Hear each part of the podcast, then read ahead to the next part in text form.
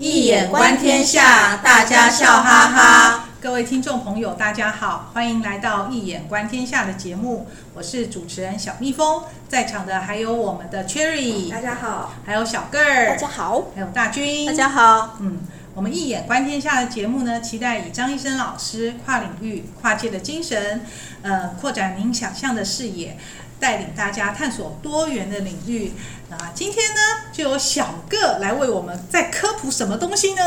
好，嗯，嗯，不知道大家还记不记得啊？在多年以前呢，曾经刮起一股呃黄色小鸭旋风。有有，嗯，黄色小鸭呢是由荷兰的荷兰的那个概概念艺术师霍夫曼所创作的巨型艺艺术品。他之前在那个高雄港、基隆港还有桃园都有展示过哦。哦，有哦，很多人都有去朝圣呢，看了真的很疗愈。黄色小鸭其实就是和小朋友一起洗澡，浮在浴缸里的塑胶玩具。听说前一阵子又到了香港展示了呢。嗯，大家知道吗？其实黄色小鸭呢有一个很有趣的经历哦。在一九九二年呢，有一艘来自中国的货船上面，它上面有呃载了两万多只的那个塑胶玩具，里面有青蛙啊、水獭啊，还有乌龟。那最大量的呢就是黄色小鸭了。那这个这艘货船呢，在太平洋上面呢，就遇到了暴风雨。那这时候，那个船床上呃船上的货柜呢，就破掉了，就被打破了呢。然后那个塑胶玩具呢，就掉落在大海中，随波逐流，流浪了十多年。在世界各地呢，居然有很多地方都出现它的踪迹耶。所以那个小鸭军团，它航行的距离呢，几乎可以绕着地球一圈半。真长。那后来呢，这个小鸭流浪记呢，就意外居然成为海洋科学家他在观测洋流的秘密武器哦。原来有这段历史哦。对啊，然后听起来感觉洋流好像很厉害耶。那电影中好像也有演过，像那些受困荒岛的遇难者啊，他们就会把求救信啊丢到大海里面。他们应该就是希望借着洋流的流动，最后能够被人发现吧？可是为什么会有洋流呢？那洋流又是怎么流的啊？嗯，其实呢，海洋中的水呢一直都是在动的哦。嗯，洋流呢是指说海水它是以一种较大规模、稳定而固定的方向来流动，也被称为海流。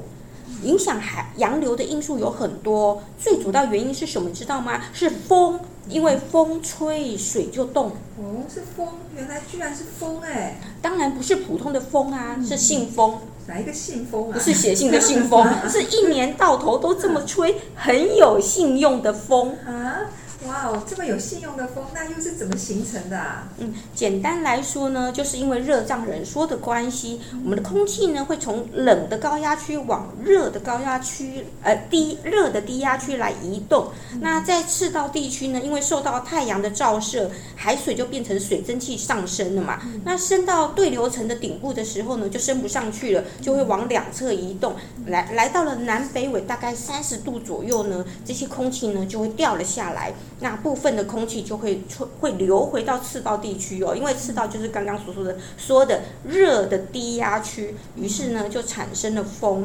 那太阳呢持续又照着赤道，水蒸气又一直上升，然后又吹回赤道，周而复始，永不停歇。所以呢，这就是一个很有信用的信封。嗯，原来如此。嗯。然后，因为你又受到地球自转呐、啊，地球自转不是会产生科氏力吗？那它会让风产生了偏移，所以呢，在北半球呢，它的风就会向右偏。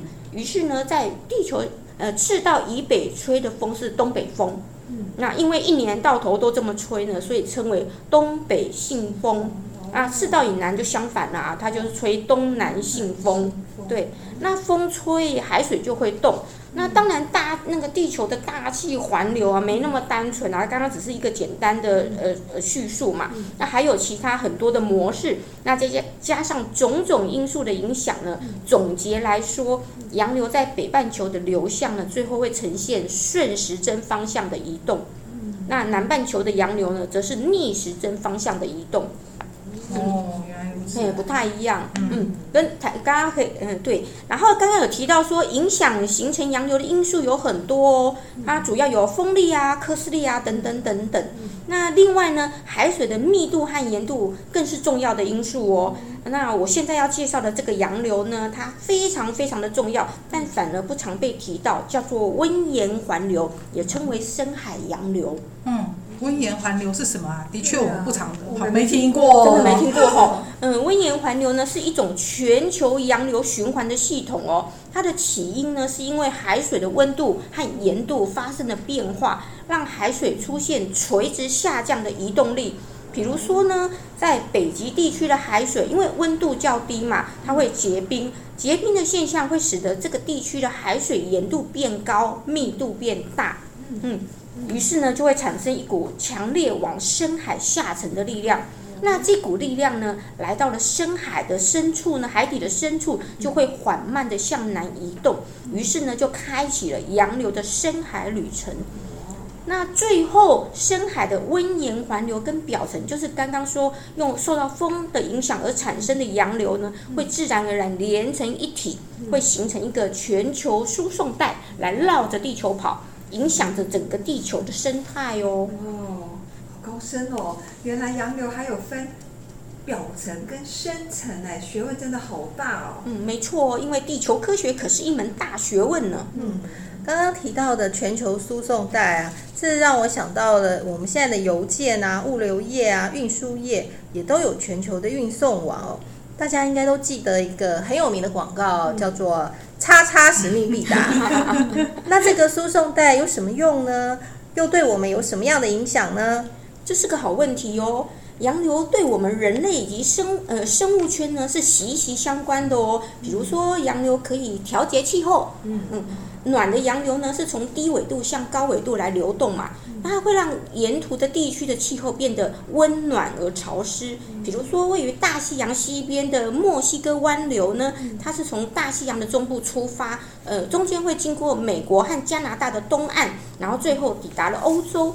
这股暖流呢暖的洋流呢，会让处于高纬度的欧洲西北部呢，呃，出现了宜人的气候，而且让港口不会结冰哦，可以正常运作。嗯，好有贡献哦。对，相反呢，如果当冷的寒流，呃，冷的暖，呃，洋流呢，也就是寒流经过的时候呢，呃，会让气候变得凉爽干燥。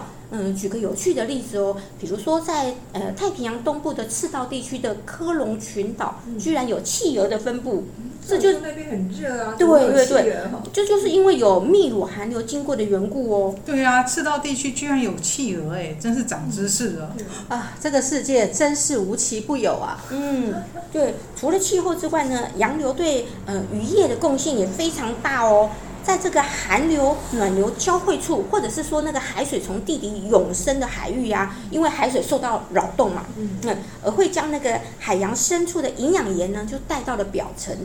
那在两股洋流交汇产生的冲击呢，也会形成所谓的水障，障碍的障，水的障碍，它会阻碍鱼类的活动，然后把那个鱼群呢，把它困在这个地区嘛，就会形成一个大的渔场。大家可能有听过，呃，世界有四大渔场，四大渔场：北海道渔场、北海渔场、秘鲁渔场、纽芬兰渔场。离我们最近的呢，就是位于日本的北海道渔场。这就是因为日本那边有日本暖流、千岛寒流在这里交汇而产生的哦。哇！说不定台湾的许多进口鱼是从这些渔场来的呢。应该是哦。那大家知不知道对台湾影响最大的洋流是什么呢？黑潮。嗯，答对了。嗯嗯，黑潮是全球第二大洋流。那第一大洋流呢，就是刚刚有提到过的墨西哥湾流。洋流呢，主要是通过我们台湾的东部呢，是东部海域的命脉哦。那因为那个黑潮呢，里面的水质较纯净。嗯。含的杂质跟营养盐较少，那阳光那个穿透到海水的表面呢，被反射的光线就变少了，所以呢，海水看起来颜色比较深，所以被叫做黑潮。嗯，是因为这个原因，对。啊，对，黑潮的流速很快哦，鱼类顺着黑潮就像开上了高速公路一样，一路向北前进。嗯，在黑潮流域中呢，可以捕捉到大量的洄游性的鱼类哦，还有被吸引过来觅食的大型鱼类，所以会盛产旗鱼啊、尾鱼啊、呃、鬼头刀啊、煎鱼啊等等，也是很重要的赏金地点哦。这些都是可以。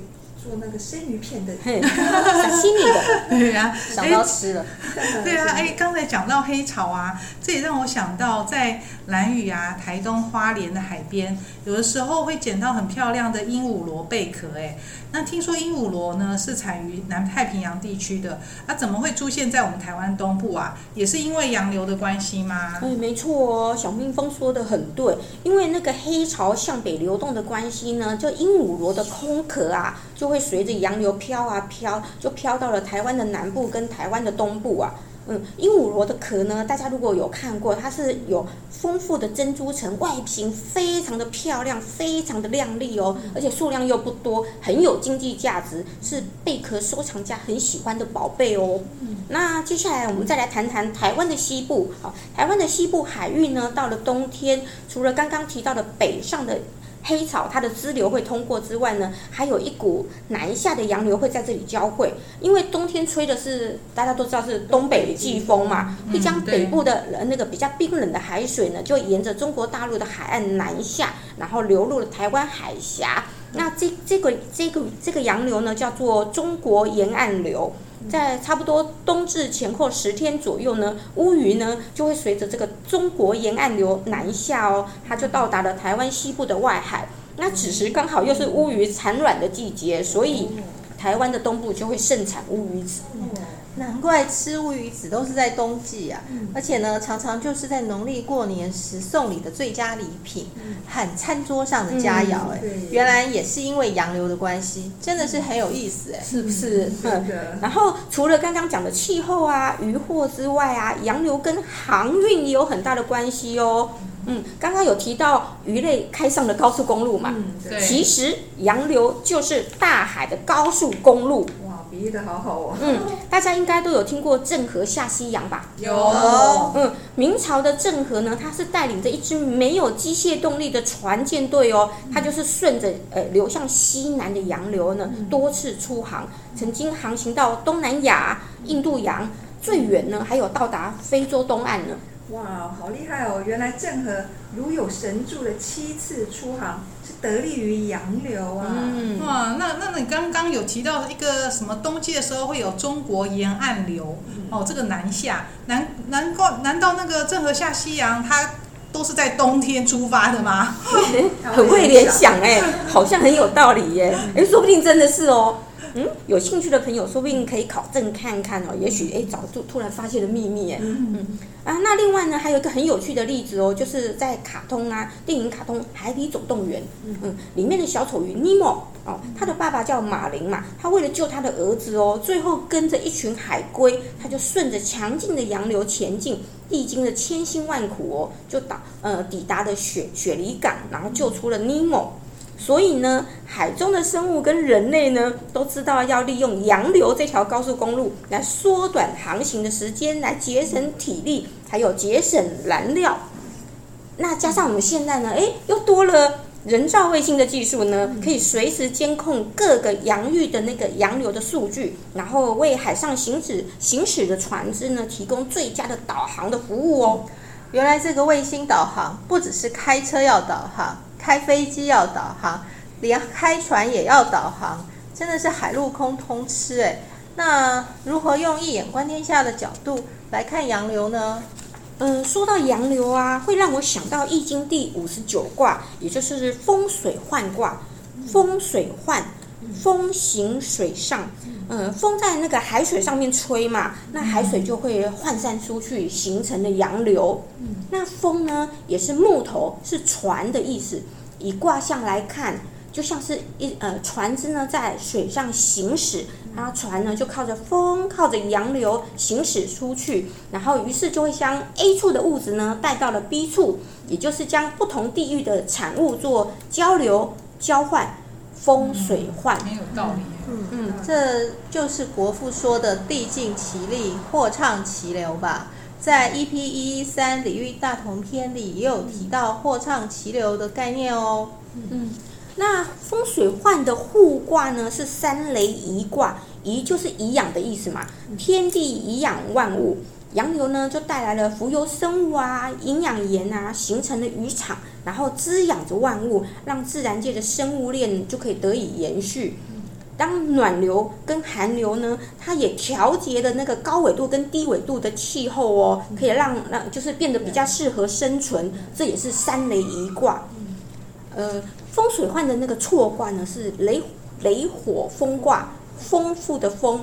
洋流将不同海域的热能啊、养分啊、含氧量会传送到其他的区域，就会造就了地球丰富而多样的自然生态。那前面有提到说，洋流是因为风在水上吹，风自火出，所以呢，洋流其实它最原始、最原始的动能是来自于太阳的日能量，雷火风。雷是动的意思嘛？那火是热，是能量，是太阳。所以呢，洋流因热而动，那最后呢，又能够将热能传动。嗯，原来如此啊！那个风自火出啊，我知道这个小个你在呃 EP 一二七风从哪里来那那集有讲过，因为太阳照射嘛，那我们空气变热上升啊，冷空气移动过来填补，那就形成了风。那现在呢，风又吹动水。所以洋流可以说是因为热而流动了吗？对，说的很对哦，而且你有学得很好，有学起来了。然后，但是大家知道吗？洋流的规模呢，十分的巨大哦，它对热能传输的重要性真的无人能比。在那个一 EP 一二七的时候呢，有提到台风的意义嘛？哈，当时有提到台风有一个重要的任务哦。就是将原本储存在低纬度热带地区的热热能呢，传送到比较高纬度寒带地区嘛，然后然后才能够维持地球的能量平衡，不然赤道就会越来越热，然后南北极就会越来越冷了嘛。哈，所以呢，关于输送热量呢这个任务呢，老天爷安排了两个角色来执行。一个是气流，就是台风；另外一个就是洋流了。嗯嗯，洋流而且占的是绝大部分的比例哦。那刚好在这里呢，你就可以做说明呢，跟补充回应。对，这就更更清楚了。对对啊，好有意思哦。那当初伏羲氏他做八卦嘛，他是仰观象于天，俯观法于地，以通神明之德，以类万物之情。那利用易经符号来诠释大自然的现象。真的可以用卦来相互呼应跟印证哎。嗯，说的没错哦。呃，既然宇宙运行是自由法则，所以无论是台风、洋流都有他们的运作规则。那我们人类到底是要如何对待我们生存的地球呢？嗯、讲到这边我就会忍不住想到最近的热门话题啊，就是日本将核废水排放到海洋哦。嗯、呃，这时候就有专家来预估这个川水。可能一年后就会流到台湾了。那么洋流对海洋污染物的影响会是怎么样呢？这真是个好问题，而且也是一个很难的问题呀。嗯，因为洋流呢对海洋污染的作用呢是有利也有弊的哦。它好处就是洋流可以使污染物迅速扩散嘛，然后而且加快它的稀释和净化的速度。这也是专家决定将川水排放到海洋的理由之一嘛。那但是缺点就是，当污染物污染物流到大海之后呢，因为洋流的作用，反而会将污染物呃吸带到更远、更辽阔的海水当中呢，然后扩大了海水污染的范围，然后最后呢，可能还会造成更大的伤害。洋流，我们说风水换卦，风水涣。